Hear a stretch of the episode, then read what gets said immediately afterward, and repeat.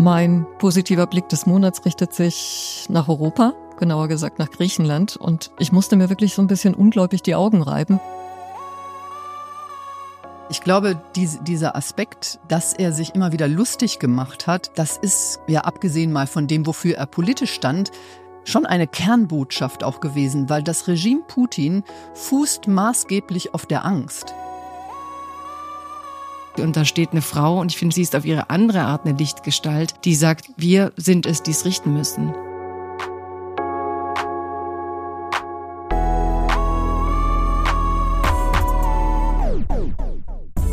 Brave New World. Ein ZDF-Auslandsjournal-Podcast von und mit Katrin Eigendorf, Jagoda Marinic und Golinea Tai.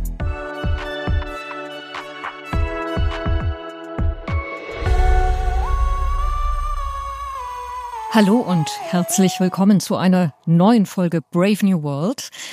Ein Podcast, um über das zu sprechen, was da draußen passiert, in dieser Welt, die uns aus den Fugen geraten scheint, manchmal von den Füßen auf den Kopf gestellt.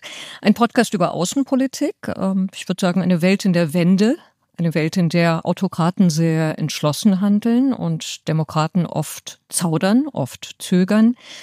Gemeinsam mit euch wollen wir schauen, welche Blöcke sich neu bilden, welche alten Regeln einfach über Bord geworfen werden und äh, ja, wo es trotz aller Dunkelheit immer wieder ungeahnte Lichtblicke gibt. Wir, das sind Jagoda Marinic, Katrin Eigendorf und gerade am Mikrofon Golini Atay, drei Reisende, drei in die Ferne blickende. Jagoda, welchen Hintergrund hast du? Welchen Hintergrund, Vordergrund, Zwischengrund? Also ich, äh, biografisch bin ich aus Kroatien, früher eben ehemaliges Jugoslawien, sind meine Eltern eingewandert und sonst äh, später im Studium viel in der USA gewesen, sehr europazentriert. Ich bin wahrscheinlich die eurozentristischste hier und gleichzeitig äh, auch, ja, neugierig und ähm, blicke gerne in die Welt und tausche mich vor allem gerne mit euch aus, um manchmal den Blick der uns hier vielleicht fehlt, vor lauter klein klein wieder zu öffnen. Und die Kunst der wechselnden Perspektive, die beherrscht auch Katrin. Wo fing deine ja. Reise an und was hat dich zu dem Projekt bewogen? Hallo, ja. Eigentlich ja, die großen Fragen, die ich mir selber stelle, wenn ich unterwegs bin in der Welt. Ich bin ja unterwegs als ähm, internationale Sonderkorrespondentin für das ZDF. Ja, vor allem in den Ecken der Welt, wo gerade das sich ereignet, was für uns sehr wichtig erscheint. Das heißt, meistens sind es ähm, auch nicht die schönen Ereignisse, die ich so begleite journalistisch.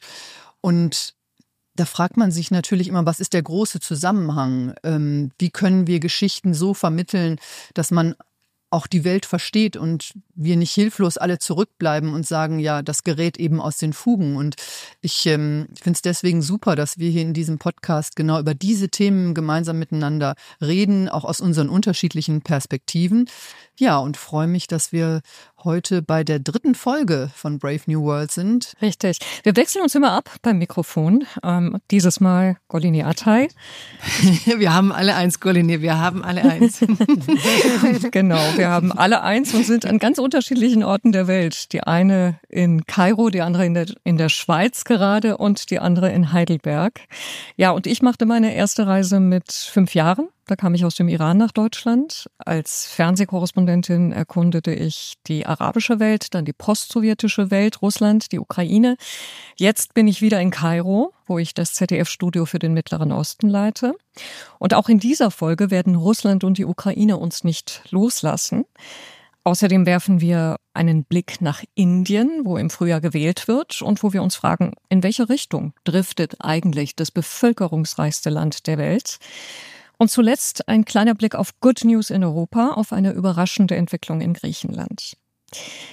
Diese vergangenen Wochen, die waren ja alles andere als leicht, kann ich sagen. Auch deshalb zum Einstieg ein kleines Ritual, das sich mittlerweile bei uns etabliert hat. Worte, Begegnungen, die uns inspirieren, die uns Hoffnung geben.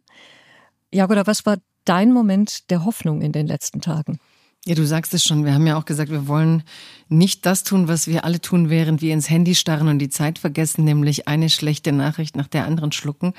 Und Es gab aber tatsächlich dann auch in diesen sozialen Medien eine Nachricht, die mich wirklich bewegt hat. Und das war nach dem Tod von Nawalny. Als verkündet wurde, dass er gestorben ist, gab es ja diesen berühmten Moment, an dem seine Witwe ähm, Julia Nawalnaja auf die Bühne ist und eine Rede gehalten hat, spontan. Aber schon drei Tage später brachte sie eben auch ein Video heraus, das dann auf Instagram viral ging und das wirklich äh, so berührend ist, weil sie steht eben da in ihrer, sitzt da in ihrer Trauer, aber mit einer solchen Gefestigkeit und, und spricht auf Russisch und versucht tatsächlich nochmal zu sagen, ganz gleich, was man ihr genommen hat. Man hat ihr nicht den Mut genommen, gegen dieses Regime zu kämpfen und sie möchte den Kampf ihres Mannes aufrechterhalten. Es klingt auch so, ich sage auch immer, es ist wichtig, dass wir das Russische nicht anfangen zu verurteilen, sondern die Politik im Moment. Und daher fand ich dieses Video wirklich ähm, ein, ein Mutmacher. Als Putin Alexei getötet hat, hat er eine Hälfte von mir getötet.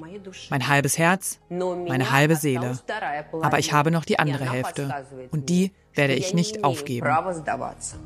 Ich finde, dass Julia Nawalna ja mit dieser Aussage, wo sie sich ja direkt eigentlich an das Regime in Moskau richtet, ja, man hat ihr die Hälfte ihrer Seele, man hat ihr die Hälfte ihres Lebens genommen, aber die andere Hälfte ist eben noch da. Das ist ja so eine klare Ansage an dieses Regime, dass sie mit dem Mord an Alexei Nawalny nicht haben die Ideen, für die er stand und steht, beseitigen können. Und das finde ich, ist wirklich mal ein ganz toller Moment der Hoffnung, oder? Ja, ich fand vor allem auch, weil so, du hast gerade gesagt, sie richtet sich an den Kreml, aber mein Gefühl war, sie richtet sich an jeden Einzelnen von uns. Sie richtet sich an diese letztlich äh, eingeschüchterte Zivilgesellschaft und sie daran zu erinnern, dass wir Menschen sind, die lieben, dass wir Menschen sind, die einen Menschen oder zwei im Leben haben. Und wenn die riskieren, für ihre Werte zu sterben, dann sind wir irgendwo eine Solidargemeinschaft, die jetzt ähm, sein Werk irgendwie fortsetzen muss, weil er hat es ja auch nicht für sich getan. Er hat es aus Liebe getan, aus Liebe zum Leben, aus Liebe zu, ähm, zu der, ja, zu der Freiheit der Menschen sagen zu können, ich lebe in einem Land, das mir ähm, die Freiheit gibt, mich demokratisch als Individuum zu entfalten. Natürlich ist äh, Nawalny nicht nur eine Lichtfigur, da gab es auch einiges an Schatten. Aber ich glaube, jetzt im Moment, in dem sein Tod so auch ein Symbol wird für die Unterdrückungsmechaniken dieses Systems, fand ich Ihre Ansprache in der Mischung aus Emotion und Mobilisierung auch an jene, die denken, Putin wird uns einschüchternd. Und sie sagt, nicht mal der Tod darf uns einschüchtern. Das fand ich schon sehr beeindruckend. Ja, es ist ähm, sehr bewegend, wenn man, wenn man jetzt schauen muss, was für eine Lücke sie eigentlich füllen muss. Also Nawalny ist sehr schillernd, eine sehr schillernde Figur gewesen, humorvoll, klar, sehr charismatisch. Und ähm, diese Art, die er hatte, so der, der kleine David, der es einfach so wagte, den großen Goliath laut auszulachen, das ist wirklich etwas, was ähm, lange, lange nachhallen wird. Und ähm, das ist diese, diese Leerstelle einer ganz großen Symbolfigur. Und ich glaube, ohne Zweifel wusste er, wenn er im Ausland bleibt, wenn er in Deutschland bleibt, er ist ja 2021 nach dieser Vergiftungsepisode, hat er sich entschieden, nach Russland zurückzukehren. Ich bekomme auch immer wieder Fragen, warum denkst du, ist er damals zurückgekehrt? Warum hat er das gemacht? Er wusste, dass dieser, dieser Status verwirkt ist als Symbolfigur. Deswegen wollte er zurück. Und für mich ist nun die Frage, war er der absolute Hoffnungsträger, mit dessen Tod nun alle Hoffnung weg ist? Oder kann sie und können andere doch ein, eine neue Hoffnungsträgerin werden? Ich glaube, was man sieht, wenn man sieht dieses YouTube-Video von der Beerdigung, da siehst du natürlich, dass etwas passiert, was Putin sicher nicht wollte. Da entsteht ein Märtyrer. Also dass Menschen merken, Putin ähm, ja, meint es ernst, das weiß man. Ich meine, seit Jahren lässt er Journalisten verschwinden, um es freundlich zu sagen, oder Regimegegner und dass er sich nicht einschüchtern lässt. Und ich glaube, es gibt in vielen den Schock, weil genau dieser Humor, den du gerade so schön beschrieben hast, dieses Clowneske, mit dem er spielte, so ich, ich zeig dir meine Fratze, meine lachende Fratze. Eigentlich war er so ein bisschen wie ähm, Joker, ne? So letztlich mhm. hat er nie diesen Moment gezeigt, wo ihn die Realität irritiert und es ging aber um etwas sehr Ernstes.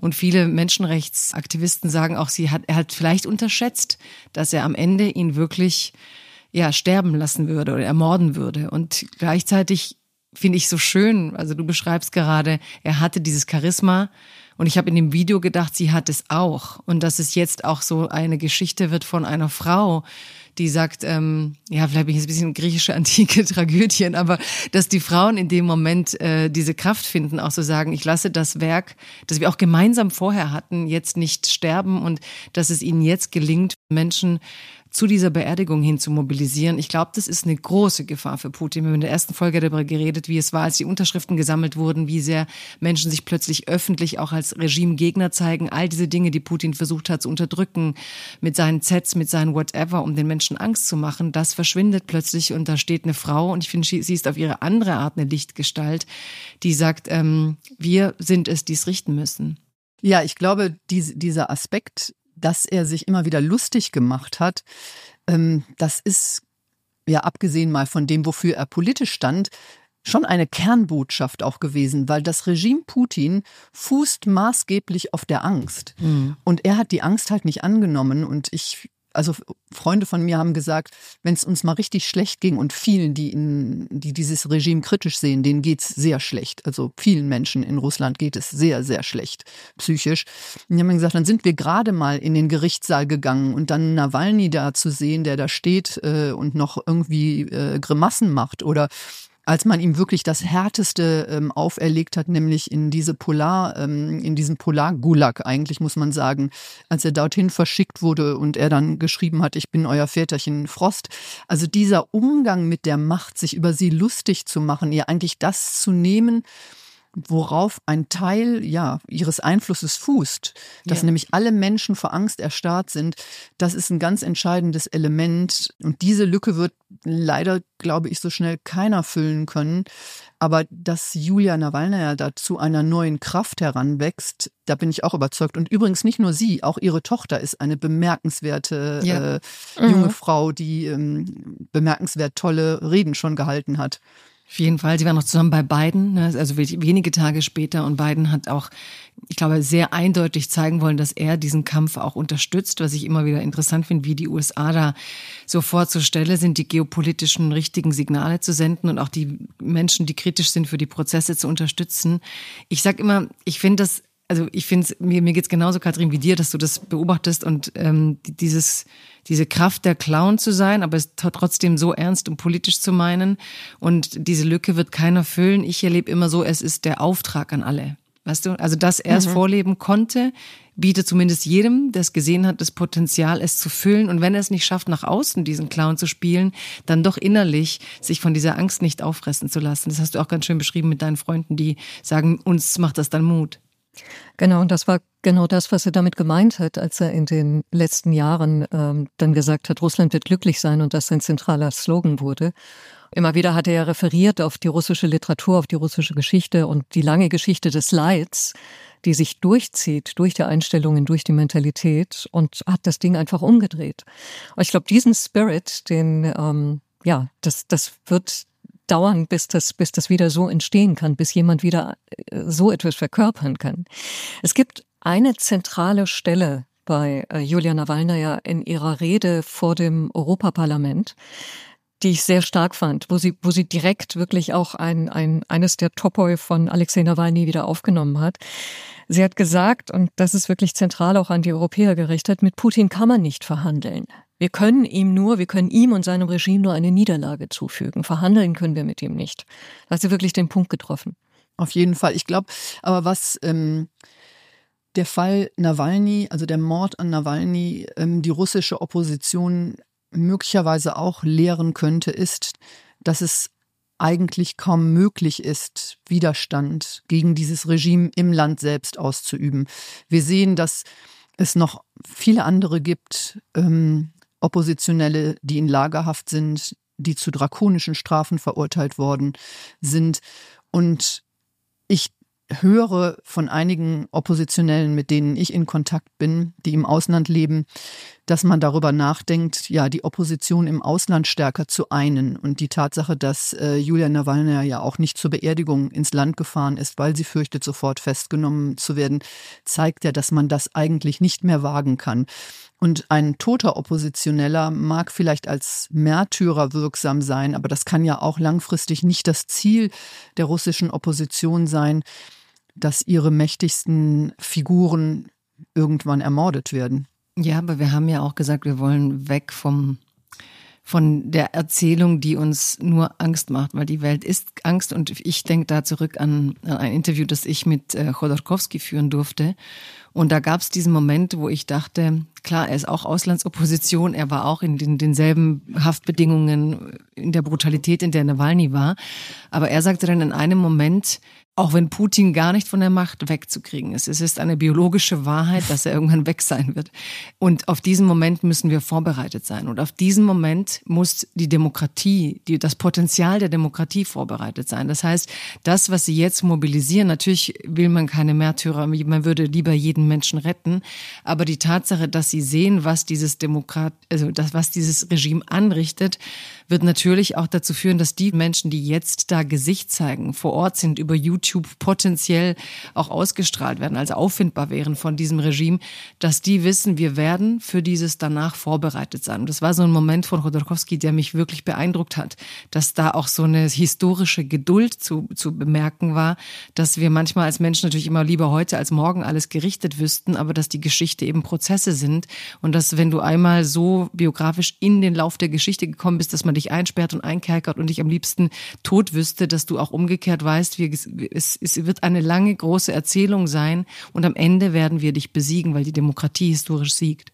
Das ist ein total schöner Begriff, historische Geduld. Ich glaube, die brauchen wir wirklich. ähm, aber das, das genau ist es. Wir sehen es immer zu sehr aus der Perspektive des Jetzt. Aber wenn wir die Geschichte ähm, als großes Ganzes sehen, dann haben wir eben gesehen, manchmal fallen diese Regime, diese furchtbaren Regime schneller ähm, als wir es uns vorgestellt haben. Und deswegen ist das, glaube ich, eine, ein, ein, guter Punkt, den du da gemacht hast. Was ich aber auch interessant finde, ich erinnere mich noch genau an den Moment, als diese Nachricht kam. Wahrscheinlich erinnert sich jeder daran, wie er äh, da empfunden hat. Nawalny ist tot. Mich hat das so berührt und mhm. so geschockt. Ich saß da gerade in, in Kiew ähm, mit, mit ein paar Bekannten. Ähm, wir hatten uns gerade einen Tee bestellt. Und also mich hat das völlig, völlig umgehauen. Wir alle haben damit schon gerechnet, aber dann doch wiederum nicht mitgerechnet. Und was ich interessant fand, welchen Einfluss das auf die westliche Staatengemeinschaft hat. Das ist, wie das auch auf die Sicherheitskonferenz in München gewirkt hat. Ich glaube, das hat schon nochmal verdeutlicht, mit welchem Regime es die Welt hier zu tun hat. Obwohl das natürlich auch vorher schon klar war, aber das war nochmal so ein Ruck, der durch die westliche Staatengemeinschaft gegangen ist, hat, ist so mein Gefühl. Mhm. Als ob dieses Kapitel jetzt endlich geschlossen wurde obwohl es ja immer noch einige Uneinsichtige gegeben hat, die gefragt haben, jetzt wartet doch erstmal ab, bis die Untersuchungen herauskommen, ja. auch in. Deutschland. Ja, ich würde aber gerne ein anderes Gefühl einbringen, weil das vielleicht auch ein Gefühl ist, das viele andere haben und wofür man sich generell schämt. Äh, ich habe gemerkt, dass ich im Gegensatz zu dir, Katrin, ich habe nichts gefühlt. Ich war so nicht, also weißt du, dass man irgendwann so denkt, es ist zu viel, ich will nicht noch so eine schlechte Nachricht. Ich will nicht noch mal sehen, dass das Böse gewinnt. Ne? Dass man plötzlich so mhm. eine Kälte äh, fühlt, von der man im nächsten Moment denkt, Mann, bin ich äh, gleichgültig, interessiert mich Politik nicht, will ich, was ja gerade auch viele sagen, mich abwenden, am liebsten nur Yogakurse, Achtsamkeit und Rosinen essen. Und ähm, wo ich dachte, es überfordert dich und dann kommt so zwei, drei Tage später wahrscheinlich erst als ich gesehen habe, wie seine Frau dann damit umgeht und welchen Mut und welche Kraft sie findet, dass ich dachte, okay, wer bin ich, dass ich jetzt irgendwie einen Shutdown mache emotional, weil mir das zu viel ist. Aber ich glaube, das ist was, was viele im Moment empfinden, dass die Weltnachrichten teilweise so ähm, frustrierend sind und so, so negativ, dass man erstmal auf so eine Art Taubheit stellt und irgendwie sagt, ich muss jetzt mal meinen Alltag klarkriegen, da drüben scheinen ja alle nichts hinzukriegen. Und mhm. dass man dann trotzdem nach zwei, drei Tagen wieder den Zugriff kriegt und sagt, ähm, es ist aber wichtig, dass man eben nicht in der Taubheit hängen bleibt, sondern die Momente sucht, wo andere Kraft finden, sich inspirieren zu lassen von der Kraft. Und mich würde auch interessieren, Katrin, du warst ja in der Ukraine. Ähm, und da ist es ja letztlich ein, also ein Regimegegner wo man sagen kann, würde die Ukraine auch trauern, weil sie denken, sie kämpfen letztlich gegen denselben Diktator, ähm, gegen denselben Autokraten. Wie hat die Ukraine eigentlich das Ganze ähm, aufgefasst? Du warst ja zu dem Zeitpunkt da. Ja, sehr interessant Eigentlich hat der Tod Nawalnys in der Ukraine kaum eine Rolle gespielt. Es hat keine Form von öffentlicher Anteilnahme gegeben. Es hat den ein oder anderen Kommentar von Journalisten gegeben ähm, auf Telegram, dass der ein oder andere etwas dazu geschrieben hat. Aber eigentlich ähm, hat keiner jetzt wirklich trauernd an dem Tod Nawalnys Anteil genommen. Und ich glaube, das hat auch sehr viel damit zu tun. Ich, ich, ich habe dann mit vielen Ukrainern auch ähm, darüber geredet und gefragt, warum? Weil, wie du richtig fragst, er ist ja im Prinzip einer der wichtigsten Gegner Putins gewesen, wenn nicht sogar der wichtigste Gegner. Warum spielt er für die Ukrainer keine Rolle? Warum nehmen sie daran keinen Anteil? Der, das zeigt, wie tief der Bruch zu Russland ist. Die Ukrainer und das gilt sowohl für normale, einfache Menschen wie auch ähm, für politische äh, Kräfte, sehen sich nicht solidarisch oder geeint mit der russischen Opposition. Also im Prinzip wollen sie mit Russland gar nichts mehr zu tun haben. Eine, eine, ähm, eine bekannte, eine ukrainische Journalistin ähm, hat mir das wirklich ganz hart formuliert und gesagt, wir wollen keine Beziehung zu Russland. Wir wollen auch keine Beziehung zu der russischen Opposition. Und alle Annäherungsversuche der russischen Opposition, ähm, es wurde ja zuletzt zum Beispiel von Chodorkowski auch gemacht, der sagte, dass die Ukraine im Prinzip auch für ein besseres Russland kämpft, hat sie gesagt, das wollen wir nicht. Das ist das gleiche Imper, die gleiche imperiale Haltung, die die Opposition vertritt, wie es auch das Regime vertritt. Ich zitiere hier, ja, das ist nicht meine Meinung, mhm. aber da sieht man, der Bruch ist so tief, ähm, die Ukrainer möchten mit Russland keine gemeinsamen Wege mehr gehen. Und ich glaube, das ist auch eine, eine harte, ein hartes Learning für die Opposition, das zu sehen. Ich finde den Punkt, Katrin, den du gemacht hast, super wichtig, weil ich kenne Ukrainerinnen und Ukrainer, die enttäuscht waren von den ersten Auftritten von Julia Nawalnaja. Ob die Kritik an ihr jetzt nun berechtigt ist oder nicht. Ähm, es ist nur wichtig, weil es sehr viel über Russland erkennen lässt, sehr viel darüber, wie die Ukraine sich in den Einstellungen und Weltbildern von Russland unterscheidet.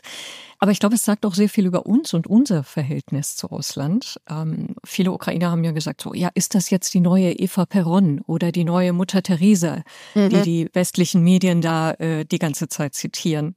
Es gab einen Kritikpunkt ähm, darüber, warum Nawalny ja nicht darüber gesprochen hat, dass die eins eigentlich die einzige Möglichkeit im Moment, die, ähm, die es gibt, äh, Putin zu bekämpfen, darin besteht, Waffen an die Ukraine zu liefern und russisches Eigentum zu konfiszieren.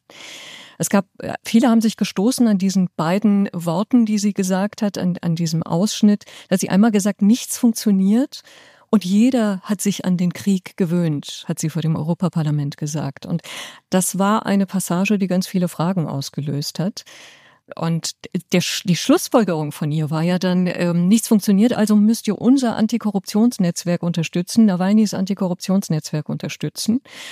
Und äh, viele haben daraufhin eingewendet, ja gut, diese russische Regierung, die ist eigentlich genauso persönlichkeitskultlastig oder genauso autokratisch ähm, wie, die, wie die Regierung. Mhm. Es gab einen kleinen Schlagabtausch der natürlich von der russischen Propaganda wieder ausgeschlachtet wurde, zwischen Boris Nadjestin und Julia Nawalnaja. Er sagte, egal wie man jetzt zu Nawalny steht, ähm, wir müssen, er muss beerdigt werden, gibt seinen Körper frei. Und sie hat sich natürlich gestoßen an dem, an der Formulierung, egal wie man zu ihm steht. Und äh, hat sehr verletzt reagiert und hat gesagt, er ist ein Held, er, ist, er, ist, äh, er macht uns stolz, er wird es immer, immer bleiben, er wird immer ein Held bleiben. Und die Ukrainer wiederum haben gesagt, keine Heldenverehrung bitte, die Helden sitzen in den Schützengräben. Mhm. Also warum ist sie nicht weitergegangen in ihrer Rede? Warum hat sie nicht gesagt, Moment mal, es sind Millionen Russen, die dieses System Putin ermöglichen. Warum wird dieser imperiale Ungeist von ihr nicht angesprochen? Ja, ich glaube, also was ich weiß, ist, dass äh, er 2014, als eben die Russen, also Russland in, auf die Krim-Halbinsel einmarschierte, hat Alexei Nawalny letztlich zu Russland gehalten. Ne? Und ich glaube, deren Strategie war schon damals, dass man dachte, man will eigentlich die Mehrheit der Russen hinter sich haben, um im eigenen Land stark genug zu sein, als Opposition Putin gegen sich zu haben. Das spricht natürlich Bände über die Haltung der Russinnen und Russen, die man ihnen mehrheitlich unterstellt. Ähm, gleichzeitig glaube ich, dass eben die Ukrainer, die sagen, unser Krieg dauert schon zehn Jahre, zu Beginn dieses Krieges, also vor zehn Jahren, das Gefühl hatte, Nawalny hatte nicht zu ihnen gehalten. Insofern ist, glaube ich, dieser ironische Blick letztlich erwachsen aus dem Loyalitätsbruch, dass sie damals sagten, eigentlich hast du russische Interessen vertreten und jetzt willst du ein Held sein.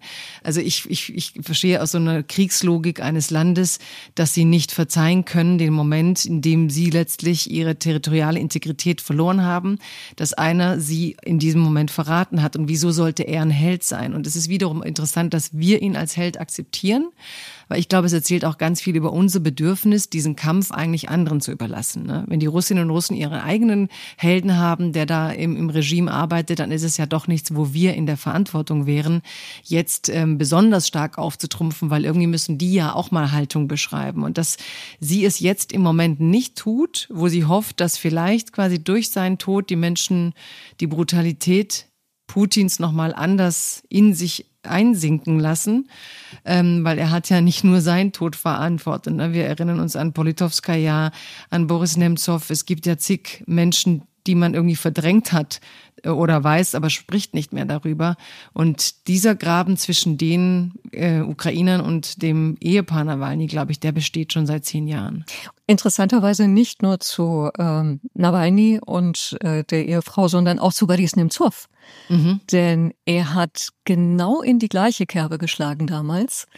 Und bei der, nach der Annexion der Krim, als er gesagt hat, ja, wir können ja den, den 2,5 Millionen Krim-Einwohnern jetzt nicht noch einen weiteren Schock zufügen und ähm, die, die Krim wieder von Russland entreißen. Das geht ja wohl nicht.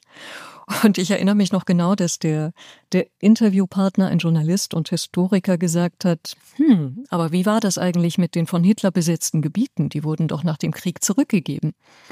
Hat sich dann daraufhin aufgeregt über diese Formulierung, hat gesagt, wie können Sie es, warum reden Sie über den Krieg? Und es wird doch jetzt kein Krieg gegen Russland geführt. Aber das ist etwas tatsächlich, das in der Ukraine hängen geblieben ist und wo auch einfach eine Enttäuschung und eine Desillusion da ist, dass wenn so jemand wie Julia Nawalnaja über das Böse in Putin redet, warum sie dann so reichlich unspezifisch bleibt.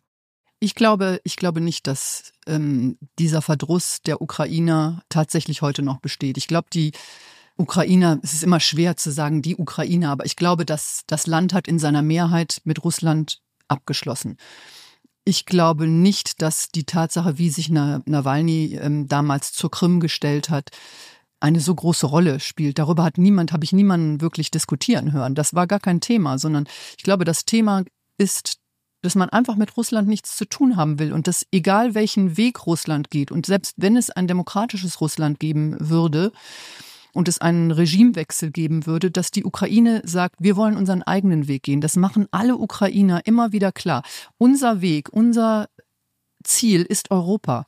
Wir gehören zu Europa. Wir wollen nicht zu Russland gehören. Es gibt ein paar wenige, die noch immer den Geist der Sowjetunion beschwören und den Zusammenbruch der Sowjetunion bedauern. Aber in ihrer Mehrheit möchte das Land zu Europa gehören und ich glaube, vor dem Hintergrund muss man auch die Positionierung zur Opposition sehen. Ich glaube, selbst wenn Julia Nawalnaja andere Worte gefunden hätte, hätte das nichts an dieser Tatsache geändert. Aber Nawalny soll ja ukrainische Wurzeln gehabt haben. In ja, hat er. Ne? Mhm, ja. Hat er. Mhm. Es ist übrigens auch ein Appell an uns, dass wir, wenn wir schon Preise verleihen für Oppositionelle, für Menschen, die sich für den Frieden einsetzen, dass wir dann eben nicht alle äh, sozusagen die Dreieinigkeit gemeinsam einladen, dass wir sagen, wir geben jetzt einen Preis, den wir an belarussische Aktivisten geben, den wir an russische Aktivisten geben und an ukrainische. Es ist genau das, ähm, was, was von den Ukrainern auch bemängelt wird. Aber ich glaube, da muss es bei uns noch im Kopf Klick machen, dass das eigenständige äh, Geschichten und eigenständige äh, Völker sind.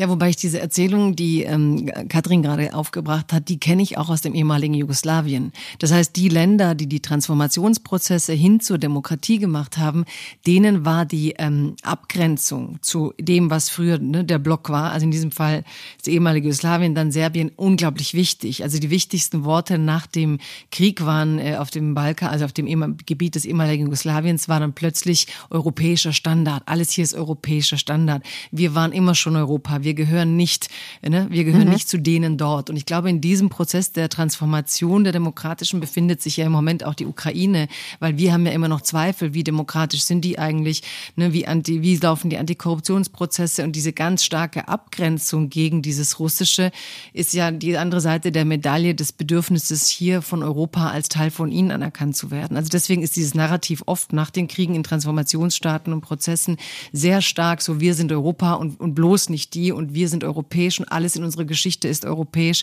Das ist so eine Erzählung auch mit einem Bedürfnis nach Anerkennung von Europa als Teil der ihren. Ja, ich würde sogar noch weitergehen. Also ähm, ich sehe die Ukrainer da sogar selbstbewusster. Also ähm, gerade in der jüngeren Generation, wenn man darum fragt, äh, warum seht ihr euch in Europa, dann hört man sehr oft, dass sie sagen, wir sind eigentlich die wahren Europäer, weil wir treten doch für die Werte Europas ein. Ähm, was man natürlich auch, äh, wenn man sich die aktuelle politische Lage im Land äh, ansieht, äh, mit gewissen Fragezeichen versehen muss, weil natürlich ist die Ukraine ein Land, das sich klar abgespalten hat, mindestens mal seit 2014, vielleicht sogar schon seit 2004 mit der Orangenen Revolution von dem Weg an der Seite Russlands. Aber nichtsdestotrotz von europäischen Standards ist das Land auch noch weit entfernt. Also auch die Ukraine ringt mit ihrem sowjetischen Erbe. Und gerade das Thema Korruption, das habe ich jetzt ähm, in den letzten vier Wochen, in denen ich in der Ukraine war, erlebt, ist etwas, an dem das Land immer noch krankt und was zunehmend auch ein Problem wird, weil gerade die Zivilgesellschaft, die hier in der Ukraine so stark ist und so engagiert ist, wie ich das eigentlich selten irgendwo erlebt habe, dass, dass Leute ihre Berufe aufgeben, dass sie, was weiß ich, Soldaten an der Front versorgen, Krankenhäuser aufbauen, und ihre ganze Kraft eigentlich da rein investieren in diesen Krieg, die sind natürlich zunehmend frustriert, wenn sie erleben, dass Gelder einfach in die Taschen von einigen Leuten wandern, ähm, die eigentlich der Bevölkerung zugutekommen sollen oder Notleidenden. Es gibt auch immer mehr Meldungen davon, dass Munition verschoben wird. Es ist natürlich schwierig als, als, als Reporter, der jetzt vier Wochen da ist, diesen Geschichten immer en Detail nachzugehen. Aber auf jeden Fall merke ich, dass das Thema den Leuten auf den Nägeln brennt. Katrin, du hast Menschen getroffen, die du 2014 auf dem Maidan und in der Ostukraine zum ersten Mal kennengelernt hattest. Du hast daran wieder angeknüpft. Du bist an die Front gefahren, hast einen Film gemacht äh, über den Drohnenkrieg, aber nicht nur darüber, sondern eben auch ähm, die Menschen von damals nochmal neu kennengelernt und getroffen. Und unter anderem den Gründer einer medizinischen Hilfsinitiative an der Front, der erzählt hat, eben wie du das gerade beschrieben hast, wie der Staat immer noch den zivilgesellschaftlichen Initiativen misstraut. Und ein Satz ist mir ganz besonders aufgefallen. Die Ukraine ringt mit ihrem sowjetischen Erbe und versucht gleichzeitig, sich davon zu befreien.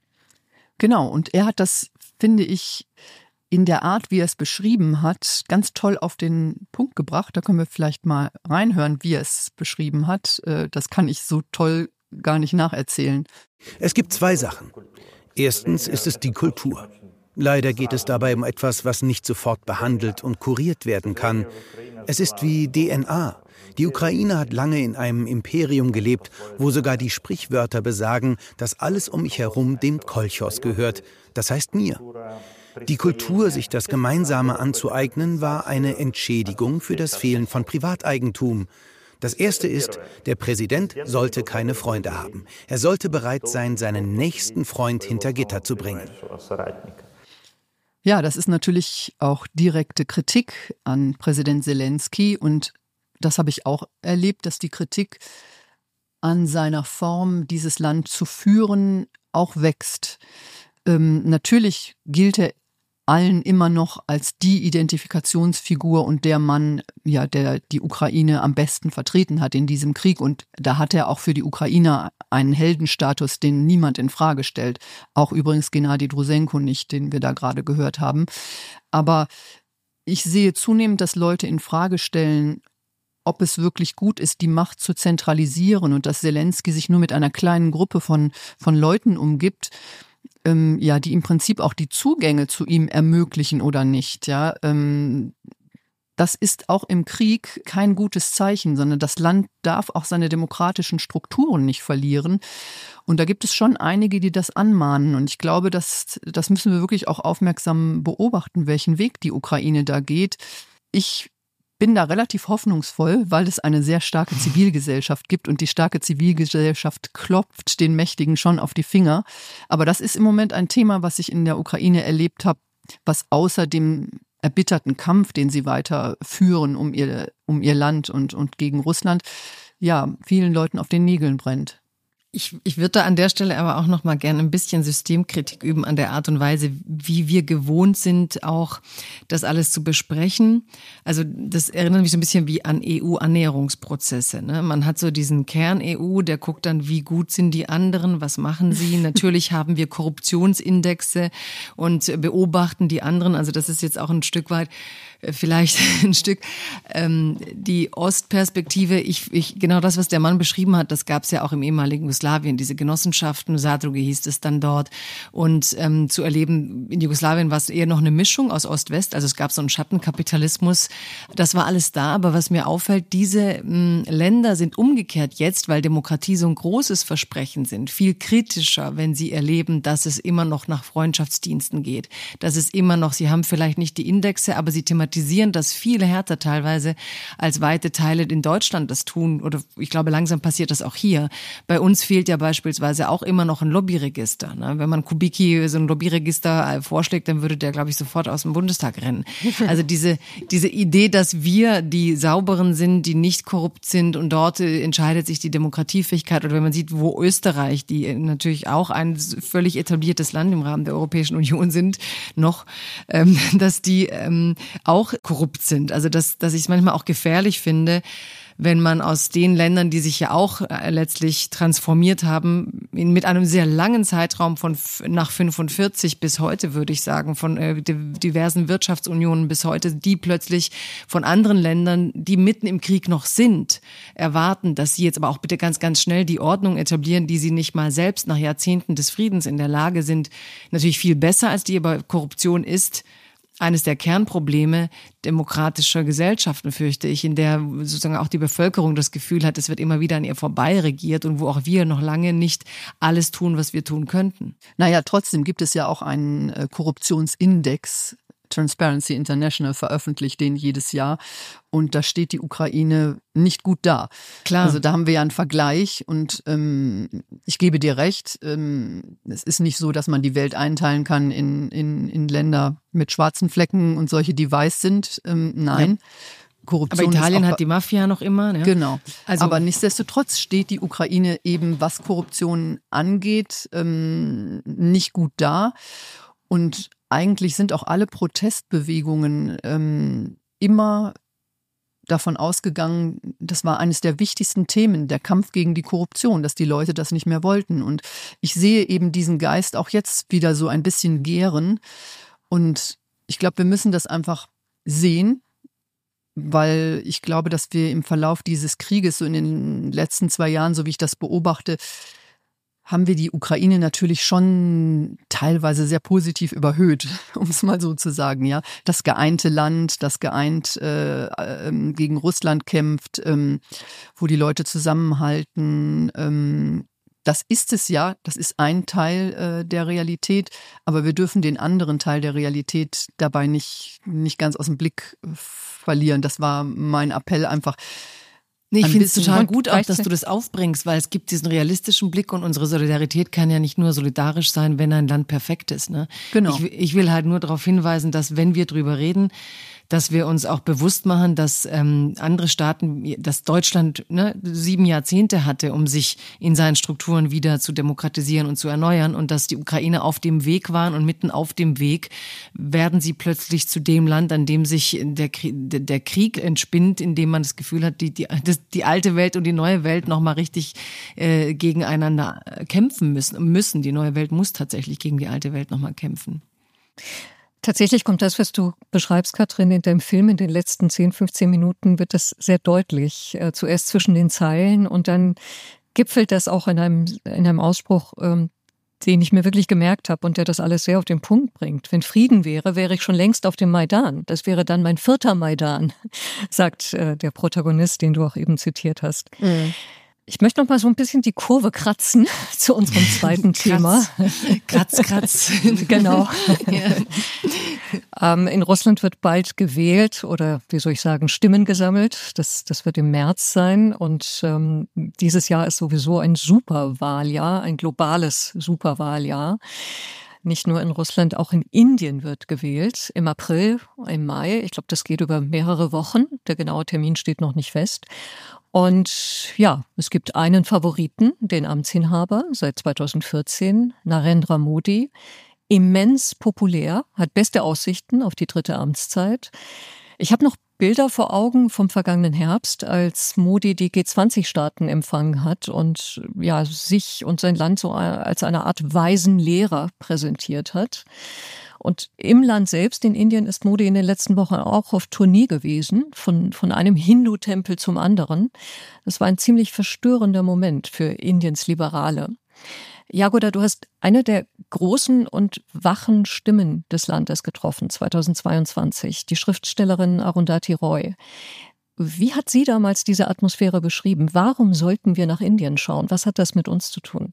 Ja, das war 2023. Da hat Arundhati Roy ähm, in der Schweiz den Europäischen Essaypreis erhalten und hat auch die letzte Rede seither, die sie in der Öffentlichkeit gehalten hat, ähm, dort ja gesprochen und das war so hoch politisiert, so verzweifelt, denn es ist tatsächlich so, dass sie beschreibt, dass immer mehr die die kritischen Stimmen im Land fliehen müssen, dass alle auch zu ihr sagen, willst du das Land nicht verlassen? Und sie sagt immer, das ist hier, wo ich hingehöre.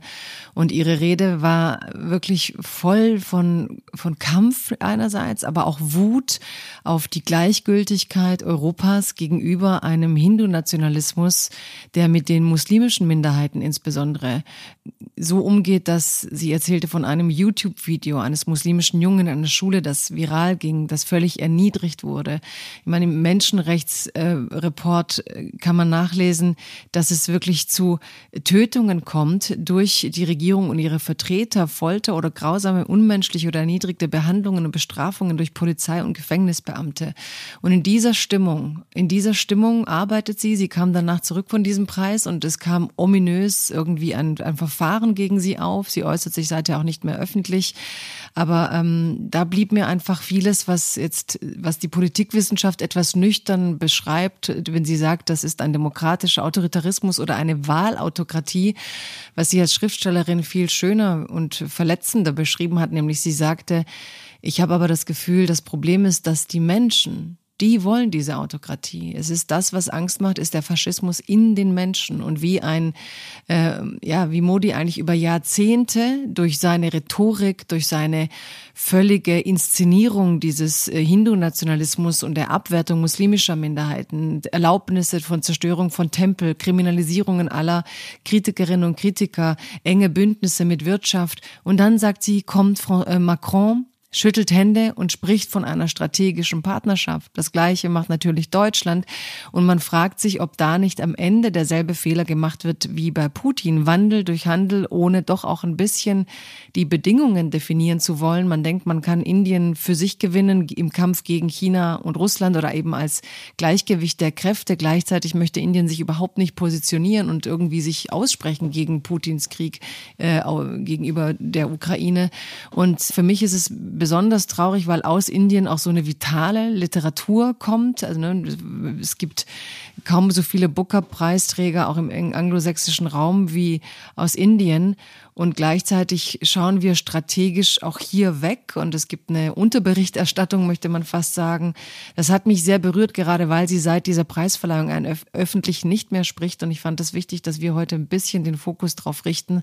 Auch wenn wir da nicht alles machen können, aber mal zu sagen, es lohnt sich dahin zu gucken, weil wir intensive Handelsbeziehungen führen mit Indien, weil unsere Politiker das für einen strategisch wichtigen Ort halten und gleichzeitig sehr wenig darüber in unseren Medien in der Breite zu hören ist. Und ich glaube, die wenigsten meisten Menschen im Alltag überhaupt über Indien sprechen.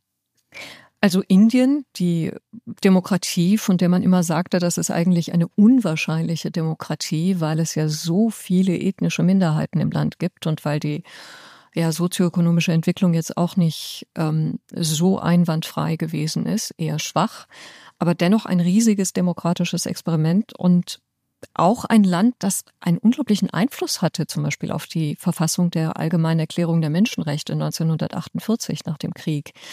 Und jetzt ein Musterbeispiel für, ja, für die globale demokratische Rezession, weil wenn man sich in den Ranglisten der Demokratie-Watchdogs anschaut, was da gerade passiert, diverse Indexe, die wirklich nicht gut aussehen. Also Freedom House hat Indien downgegradet 2021 von frei zu teilweise frei. Ähm, andere sprechen von einem hybriden Regime, weder voller Demokratie noch voller Autokratie. Dann wiederum gewählte Autokratie oder mangelhafte Demokratie. Also der, der Finger zeigt nach unten. Und die große Frage ist, was passiert nach den Wahlen? Was bedeutet eigentlich eine dritte Amtszeit Modi? Also, wenn man jetzt die Stimmen, also ich bin natürlich viel mit den Literaten im Gespräch mehr und die sagen natürlich alle, dass ihre Stimmen dann dort letztlich ähm, ja der Lynchjustiz unterworfen sein werden. Denn diese neue Amtszeit ist die Etablierung dieses Systems, ist die Etablierung des Hindu-Nationalismus und ich fand für uns auch spannend, jetzt wenn wir sagen, wir reden über Demokratien und autoritäre Herrscher, Brave New World, wie entstehen Autokratien, da kann man das wirklich hervorragend beobachten. Also wie Autokratien ähm, sich die Feinde designen. Ne? Da sind die Muslime, die müssen jetzt, deren Tempel müssen wir zerstören, wir müssen unsere Religion hinbauen. Also sofort diese, gerade in einem Land mit dieser kulturellen Vielfalt, du hast es angesprochen, Sprachen, Minderheiten, das eigentlich davon lebte, genau diese zu haben, ähm, die sich auch in der Literatur immer wieder gespiegelt haben und die so interessant gemacht haben letztlich. Und dann liest man, dieser Wohlstand hat dazu geführt, dass es eine ökonomische Ungleichheit gibt. Also eine Zielgruppe, die man völlig zurücklässt, sind die Armen. Und ich denke immer, das hört man auch bei uns in ersten Zügen. Der Diskurs, wo man, wie viel geben wir den Armen, wie viel helfen wir den Armen. Und gerade Indien, das so einen Aufstieg propagiert, ne? wir die Hightech-Raumfahrterfolge, wir die wachsende Ökonomen, wir da, das Land, das am Kommen ist, ist im Länderranking des globalen Hungers auf dem 111. Platz von wow. insgesamt 125. Das ja, heißt, auch die ökonomischen Daten stimmen ja nicht damit überein. Also ich meine, das ist ja ein Image, was ähm, Indien gerne gerne nach außen versucht, der Welt zu verkaufen und was bei einigen Staaten auch verfängt. Was ich interessant finde, ähm, beim World Economic äh, Forum in Davos, da ist ja Indien immer so einer der großen Staaten, die da auftreten und auch von vielen Experten so hoch gelobt werden. Aber wenn man sich dann mal wirklich die, die Zahlen anguckt, dann kann Indien mit einem Land wie China, womit es sich ja gerne vergleicht, nicht mithalten. Bei weitem nicht. Und ich glaube, dieser, dieser extreme Nationalismus ist natürlich auch ein Versuch, äh, ja, das Land im globalen Ranking weiter nach vorne zu bringen.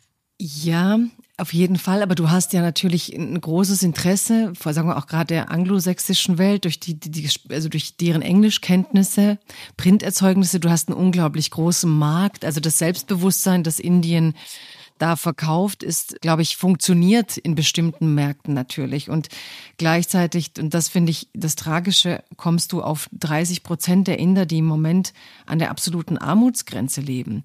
Das sind ähm, Dinge, die aus demokratischer Sicht, wenn du Bevölkerungen bei einem ähm, vielleicht auch immer noch, wie sagst, sie können natürlich nicht mit China mithalten, aber sie sind eine der wachsenden Nationen, eine der auch politisch strategischen Regionen, deren Bündnisentscheidungen viel ausmachen werden. Warum kämpften Scholz und Macron so stark für eine Positionierung Indiens und warum bleibt Indien so Zünglein an der Waage und möchte sich eigentlich in alle Richtungen auf alles offen halten?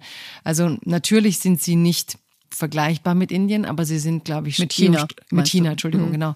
Aber sie sind, was die strategische Entwicklung geht für Europa, ein zentraler Ort. Und ich glaube, umgekehrt, dass auch du hast es, glaube ich, in einem der letzten Podcasts angesprochen, äh, Katrin und auch du, Goliné, wo will dieses Europa auf der internationalen Bühne oder wie will dieses Europa auf der internationalen Bühne eigentlich wahrgenommen sein? Ne? Haben wir noch einen Wertekompass oder rennt jetzt eben Macron hin, schüttelt Hände, macht Bilder und ähm, das hat, das beschrieb dann Arundhati Roy auch in der Rede, so wie viel Zynismus sollen wir denn aushalten von Europa? Deswegen auch dieser europäische Essaypreis, ein Europa, das sich immer über seine Werte profiliert und beschreibt und gleichzeitig von diesen ganzen Handelsverirrungen, die sich durch Russland letztlich völlig demaskiert haben, wenig zu lernen scheint. Ja, es ist tatsächlich so, dass ich, ich auch zunehmend den Eindruck habe, sie buhlen um Indien. Also der ja. Westen buhlt darum. Dieses ja. ständig ist die Rede davon, das große ungenutzte Potenzial der, der Partnerschaft. Und äh, ich kann mich an diese Bilder erinnern, als Modi in Washington empfangen wurde, dieser riesige rote Teppich, als ob man alles drauf setzt, dass ähm, Indien ein demokratischer Partner ist, gerade weil Indien China die Stirn bietet als Gegengewicht. Auch wenn, wenn Indien bei Resolution im UN-Sicherheitsrat eben keine Verurteilung Russlands hinbekommen hat. Und äh, die, auch die Deutschen, also Deutschland der siebtgrößte Investor. Ähm, als Baerbock das erste Mal da war, unsere Außenministerin, hat sie davon geschwärmt, Indien ist seit langem ein Wertepartner mit dem man über demokratische Überzeugungen, Wertevorstellungen teile, dann sind. Aber erst nachdem man den Markt geteilt hat, ne? Also genau, also so. ganz genau. genau so. Und Habeck und Heil und Scholz und Lindner, Pistorius, Schulze, ich glaube, die haben alle in die in die gleiche Kerbe dann auch geschlagen und Habeck schwärmte dann auch davon, dass Indien sich von Russland wegbewegt und nach Europa hin öffnet. Und ich dachte mir so, hm, im Innern tatsächlich ähm, ist das so? Ja, und was wir natürlich da sehen, ähm, sorry, dass dir jetzt ins Wort gefallen bin, Goline, was wir da natürlich sehen, ist, ist ist eine Tendenz, die wir ja bei vielen Staaten sehen, dass sie sich nicht so klar positionieren wollen, wie wir das gerne hätten. Wenn man sich mal die Welt anguckt, äh, ist es ja nicht so, dass sich die eine Seite der Welt auf der Seite des Westens positioniert für westliche Werte und die andere Seite auf der Seite Russlands positioniert, sondern ungefähr die Hälfte der Welt will sich gar nicht positionieren, sondern zieht durch, durchaus auch Vorteile aus dieser Situation. Und Indien gehört zu den Ländern, die daraus Vorteile ziehen und sich ganz bestimmt nicht äh, gegen Russland stellen werden, weil sie einfach ökonomische Vorteile daraus ziehen. Und ich glaube auch, unser großes Problem ist, dass unser Versprechen, dass Demokratie mit Wohlstand einhergeht, das funktioniert in der Welt nicht mehr so. Das ist ja im Prinzip 70 Jahre lang das gewesen, mit dem die westliche Welt ja gepunktet hat oder ihr System als das Überlegene äh, versucht hat, ja zu propagieren. Aber ist das noch so? Ich glaube, die Abhängigkeit ist viel zu eindeutig. Also ich meine, China kriselt ja auch. Und du, äh, was man erlebt, ist, dass man jetzt eben im globalen Süden Indien so auserkoren hat als das Land, das letztlich ne, ein Zentrum bilden soll und vielleicht auch ein Gegengewicht und wo man gerade auch, ich glaube, die deutschen Interessen natürlich auch Teil davon ist, die Exportwirtschaft weniger abhängig von China zu machen, aber dass man gerade bei dieser, dieser Anbahnung solcher Schritte nicht auf Stimmen hört, die sagen, ähm, wir können hier nicht mehr reden, wenn wir uns für die Interessen von Minderheiten aussprechen. Und ich habe es vorhin ja kurz vorgelesen, diesen Menschenrechtsbericht. Also da geht es wirklich um ähm, aggressivste Gewalt, um Tötungen. Also äh, wir reden manchmal bei Ungarn, ne, bei Polen, Ungarn, was passiert mit der Justiz und gleichzeitig arbeiten wir mit Ländern, in der, in der Menschen, die ihre Meinung frei äußern, tatsächlich eine Bedrohung für ihr Leben zu erwarten haben und äh, dass man Minderheiten in keiner Weise schützen muss, dass es keine juristischen Folgen gibt, wenn ich muslimische Minderheiten verachte. Und dass auch allein das Aufbringen solcher Themen jetzt für Menschen wie Arundhati Roy, die nach Monaten dann ähm, nicht, nicht, nicht, nicht mehr unbedingt sprechen will. Vielleicht auch aus ganz anderen Gründen. Aber natürlich, wenn man sieht, wie Freunde und Kollegen verschwinden, wie sie das Land verlassen. Diese Bedrohung ist ja keine Fiktion und gleichzeitig sehen sie Bilder wie der Westen, wo man eigentlich hinflieht, dann Hände schüttelt, äh, den roten Teppich ausrollt, freundliche Bilder macht, also da auch irgendwie auf eine diplomatische Körpersprache setzen sollte, meines Erachtens, wo man aus den Fehlern, die man mit Putin gemacht hat, eigentlich gelernt haben sollte. Aber es scheint eben auch wieder ein Symptom zu sein, dass Europa dieses Selbstbewusstsein nicht hat, weil es viel zu lange Fragen wie diese verschlafen und ignoriert hat. Oder weil es eben strategischen Entscheidungen eine Priorität einräumt vor Menschenrechten und vor Wertevorstellungen. Ja, und weil es demografisch einfach nicht daran gedacht hat, dass man halt irgendwann eine der ältesten Bevölkerungen der Welt wird, so gemeinsam mit Japan. Ne? Also, dass man einfach auch in Europa hätte früher gucken müssen, wie geht man damit um, bevor man sich immer nur in den ewig gleichen Debatten hm. über Einwanderung verliert. Absolut. Es gibt Ländergesellschaften, die entwickeln sich zurück und ähm, es gibt welche, die sich ganz unerwartet nach vorne bewegen. Ganz zum Schluss würde ich doch gerne eine positive Note setzen wollen, vielleicht auch ein um ein bisschen aufzuatmen. Mein positiver Blick des Monats richtet sich nach Europa, genauer gesagt nach Griechenland. Und ich musste mir wirklich so ein bisschen ungläubig die Augen reiben, weil ich es nicht erwartet hatte, was da im Parlament in Athen geschah. Griechenland ermöglicht die Ehe für alle. Und zwar auch noch als erstes christlich-orthodoxes Land. Und der Antrag wurde auch noch von den Linken bis hin zu den konservativen Parlamentariern unterstützt. Das ist ziemlich überraschend, auch weil es in Griechenland eigentlich selten parteiübergreifende Übereinstimmung gibt. Und ich habe mich gefragt, erstaunlich unter dieser politischen Konstellation, unter einem konservativen Ministerpräsidenten, ist das passiert? Also ich dachte, dass es da schon auch unerwartete Enthaltungen und Stimmen gab, die nicht wollten, aber die Mehrheit war da.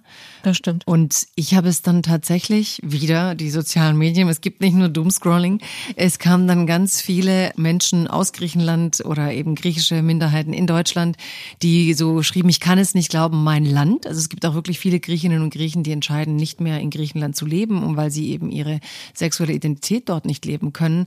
Und dass es dann gelingt, in diesem Land, diesem Paradigma, Paradigmenwechsel zu schaffen und gleich einherzugehen mit Adoptionsrecht, also sich von dieser alten Tradition, wie Familie auszusehen habe, mit dieser Wucht frei zu machen, das fand ich auch, ähm, weil wir eben im Moment denken, alles entwickelt sich äh, in Richtung Autokratie, zu merken, ja. da ist in dieser Gesellschaft, die hochtraditionell ist, die wirklich äh, auch das Alte so unbedingt mit vielen Kräften retten möchte, dass da die jungen Menschen auch, ich glaube, da gibt es auch eine, eine, eine, eine Künstlerszene, Szene, die auch kämpft, diese Freiheitsthemen der, der, der, der sexuellen Identität, der, des Lebens, wie man möchte, in die Gesellschaft einzubringen und dass sie gemerkt haben, es ist eigentlich Zeit, sich zu öffnen. Also das, das finde ich angesichts aller, wir haben Angst, dass selbst die USA wieder, äh, nicht wieder, sondern erstmal als richtige Autokratie werden könnte, dass ähm, ein Land, das so traditionell ist, sich öffnen kann, fand ich und endlich öffnet und vielleicht auch anderen den Weg dadurch ebnen wird, wirklich auch sehr Hoffnung machen, wie du sagst, René. Absolut. Und ein Erfolgsbeispiel auch dafür, dass dieser Wandel unter einer konservativen Führung stattfinden kann. Denn ähm, ich glaube, in Deutschland ist es auch unter Merkel passiert und in UK auch unter Cameron. Also mhm. das hat eigentlich gar nichts mit der mit der Führungskonstellation zu tun oder kann eben auch unter einer konservativen äh, Führungskonstellation passieren. Mhm. Aber es gab halt nicht die tollen Bilder, die es damals, glaube ich, aus Irland oder wo gab es es, als man die gleichgeschlechtliche Ehe legalisierte. Da gab es ja wirklich diese äh, öffentlichen Plätze, wo alle standen und die Leute weinten und wo man wirklich zum ersten Mal verstand, wie viel Repression eigentlich für Menschen ähm, einhergeht in solchen Ländern, in denen ihre Lebensform eigentlich verdeckt stattfinden soll oder zumindest keine Rechtsebene hat. Und dann ähm, hoffe ich, dass Griechenland diese Freiheit auch noch findet. Also dass die Menschen auch wirklich freier auf den Straßen äh, ohne Angst äh, jetzt genau diese Neuerungen werden leben dürfen. Das Spannende ist ja, dass die orthodoxe Kirche in der griechischen Verfassung als vorherrschende Religion festgeschrieben ist und, und auch wirklich starken Einfluss hat und dass dieser Wandel trotzdem stattfinden konnte. Und die Kirche, auch die Art und Weise, wie sie reagiert hat, wirklich spannend war. Sie hat gesagt, wir können nicht in den legislativen Prozess mhm. uns einmischen. Das ist eine mhm. Sache des Staates diese Gesetze durchzusetzen und die Kirche wolle nicht das Land spalten. Mhm. Und da wurde dann auch diese Idee des, des massiven Protests dann auch fallen gelassen. Und um nochmal den Bogen zum Anfang zu schlagen, ähm, es gab ja diese Woche nicht nur die Rede von Julia Nawalnaya, sondern auch die ähm, Jahresansprache von Wladimir Putin. Und er hat schon wieder darüber gesprochen, wie der Westen sich zerstört und zu seiner eigenen Auslöschung beiträgt. Äh, und hat dann, glaube ich, in seiner Rede auch gesagt, wir haben das Leben gewählt, während die anderen sich zerstören. Also eine orthodoxe Kirche, die sich bewusst nicht, ein, nicht einmischt und eine andere orthodoxe Kirche, die absolut im politischen Prozess so sehr verbandelt ist, dass sie sich nicht mehr eigenständig regen kann. Ja, die, ich stelle diese alt, alten, bärtigen Männer vor, weißt du, so, die, die, die diese, diese Religion genau. so repräsentieren und, und so einmal schnipp, schnapp, Bart ab. Ja, finde ich eigentlich wirklich, ähm, freue mich einfach, dass die Menschen da freier leben dürfen. Das ist ja auch Wahnsinn immer, wie, wie Putin das, das äh, so rum erzählt, dass quasi es eine Ideologie ist, die vom Westen in den Osten exportiert würde und äh, mit dem Ziel, den, den Osten zu zersetzen sozusagen. Aber oft ist es ja wirklich so, dass diese Anti-Gender-Ideologie, wie es so schön heißt, tatsächlich aus dem Westen kommt. Also wenn wir uns anschauen, ähm, welche spannenden Koalitionen es da gibt zwischen einem russischen Oligarchen Malofejew und diesen konservativen amerikanischen Christen vom World Congress of Families, die dann plötzlich in Moskau auftauchen oder in Budapest auftauchen. Ja, also bei Putin sind alle schuld außer er. Absolut. Jetzt haben wir mal, jetzt haben wir mal so, wir, um das mal Stammtischreif hier zu beenden.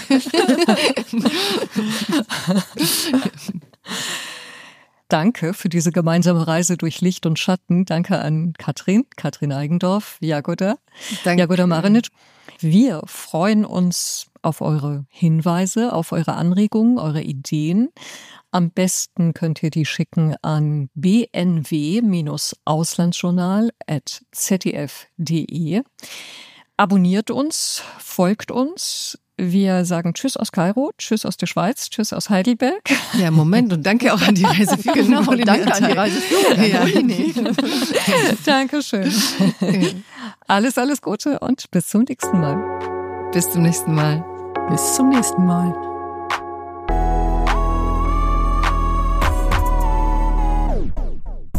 Brave New World ist eine Produktion von Bose Park Productions im Auftrag des ZDF Auslandsjournal. Gehostet wird dieser Podcast von Katrin Eigendorf, Goline Atay und mir, Jagoda Marinic. Anregungen, Kommentare oder Kritik gerne per Mail an bnw-auslandsjournal.zdf.de. Lead-Producerin Marlene Petri, Schnitt und Sound Alexander von Bagen. Executive Producerinnen Sue Holder und Chris Guse. ZDF Auslandsjournal Matthias Puppert und Jennifer Gierke. Leiterin ZDF Auslandsjournal Stefanie Schöneborn. ZDF Hauptredaktion Digitale Medien Corinna Meisenbach. ZDF Produktion Ulrike Schork.